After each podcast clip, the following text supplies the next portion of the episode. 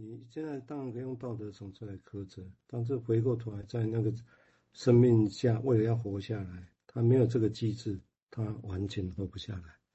那问题就来了，就是因为用这样活下来之后，那后面的现实就会带来又带来第二层次其他的问题，这是人性上的难题哦。就是他如果没有这个机制，人在当时他连走第二步都都不可能哦。所以讲，这是一个。我们如果去理解、体会这个事情也不容易的哦。这当然也不是用苛责就可以可以解决掉的。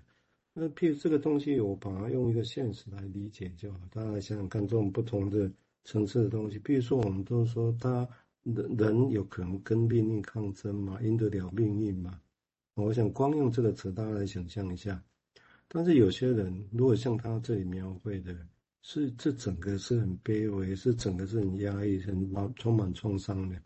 那觉得对命运没办法抗争的，啊，但是偏偏又要去做点什么，这样的心情跟说啊，也许你不能做招你自己，或你做招也会有这种人啊，你知道他一开始就知道，对啊，命运怎么可能会跟他 一一天抗争？嗯，什么？这是什么东西？什么鬼东西？但是他可以有这种体会，但是你会发现他在。他会一直在抗议、抗争、跟命运抗争，但是你不会觉得他是悲哀跟悲伤，差别在哪？差别在刚刚提到的这种现象，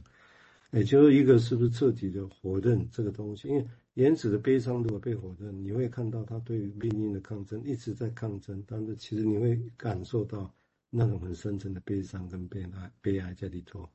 哦，那如果不是这种活双方很深层的否认，你会看到他跟命运的抗争，会很可爱。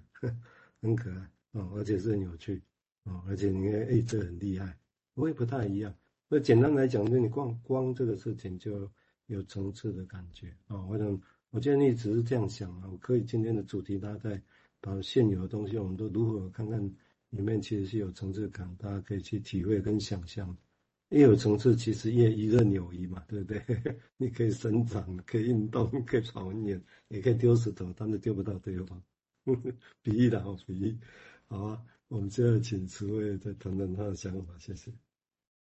好，哎，谢谢蔡医师哈，我觉得蔡医师的比喻很好，就是可以有多层次的这些东西，让我们可以在想这些事有很多的空间跟游刃有余哈。好，那接下来就是去，就是去接续刚刚所谈到的，就是钱德勒他其实想到生命中种种的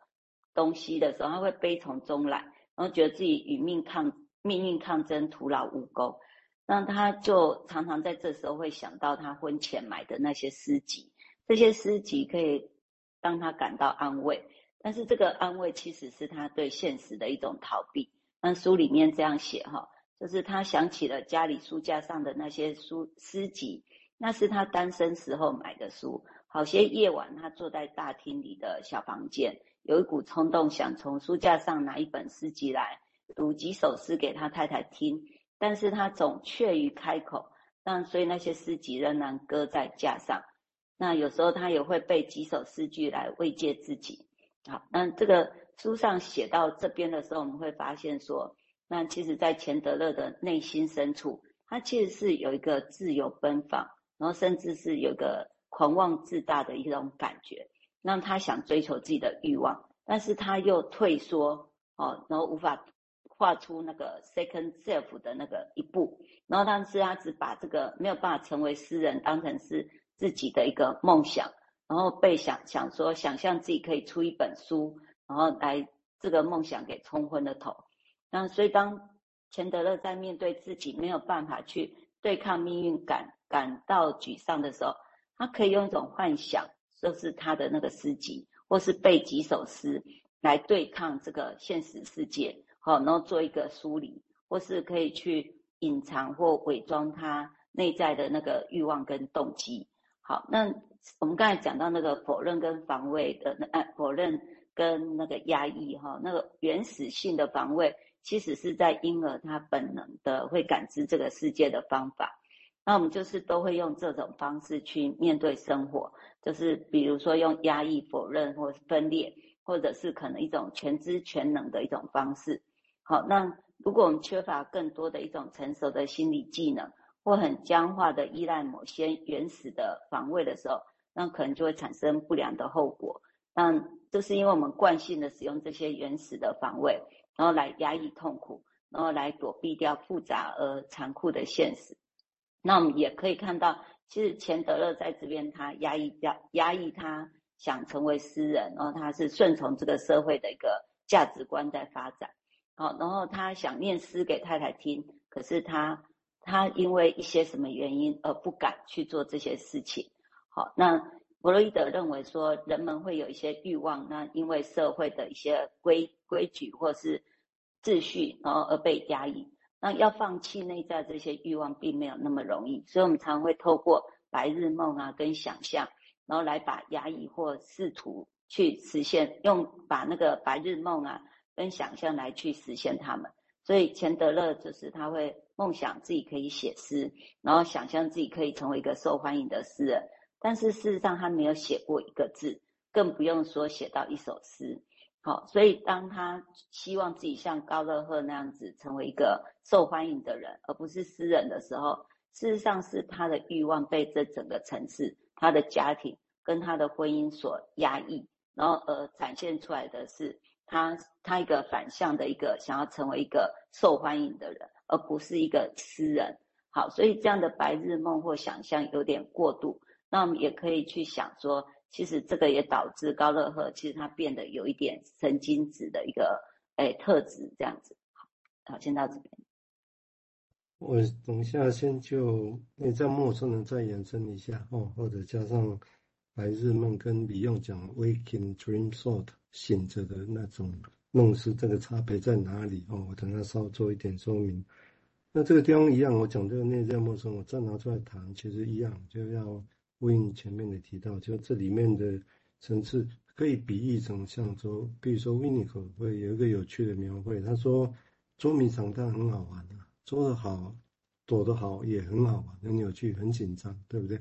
但是如果都没有被找到，哇，这是灾难。这是这是灾难，这是他讲的，很很很有意思的话。我们现在讲了很多陌生人，可能有些有不少是这个层次的比喻，他就在那里，不管用各种各样的防卫方式，他被搁在某个地方，就好像躲起来，还在玩的捉迷藏。连我们自己，比喻上或者连本来一起在玩的朋友都走掉了，但他还躲在那里，躲在后面，长大了再跑出来。那你想，那会是什么样的心情？这是一种哦，大家可以想象。但是这个是还还可以好好玩的捉迷藏。但是如果他当年会躲起来，不是玩捉迷藏，不是和朋友之间玩捉迷藏，本来有愉快的部分。如果他当年会躲起来，就像有些受虐的小孩子，必须躲在床下里面，不然会被打，会被打。那一种躲，那可就不同，对不对？那一种躲，他已经习惯那个姿势的。那一种躲是更恐怖的，好啊，他躲了，你长大的时候把他拉出来，他想到这个事情记忆了，那会怎么样？当然他想，这个不太一样啊，哦，所以这个地方要他如果能够去面对，他能够恐惧。我们现在面临到很多情境，做招其实是这样情境也不少啊，也不少，所以大家这个地方可以让大家想象。那至于刚刚提到白日梦，当然弗瑞德是有谈白日梦这个议题的哈，那他。他对白日梦，把他假设是跟夜间的梦不同，就是那只是一个想象，一个人在想象美好的东西，其实有一个逃避的意味在里头。这是弗洛伊德对白日梦的想法哦。但是李用有一个很有趣的想法，叫做醒着的梦声梦思 （waking dream thought）。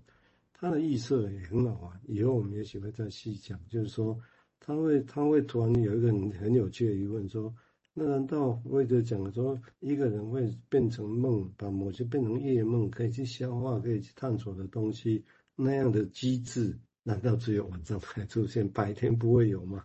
他说不可能，他说那个一直都存在。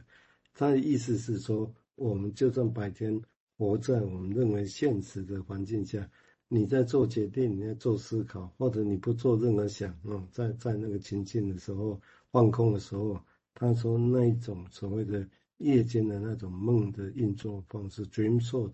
或者 dream work 的工具，依然还是在作用着。所以，就是这个东西也有，它叫也就白白天的梦那个东西，因为夜间的梦那个工具或者那个运作方式，它白天还是有。那这样意思其实指的让我们知道说，我们现在做了很多的决定、判定，都会也有说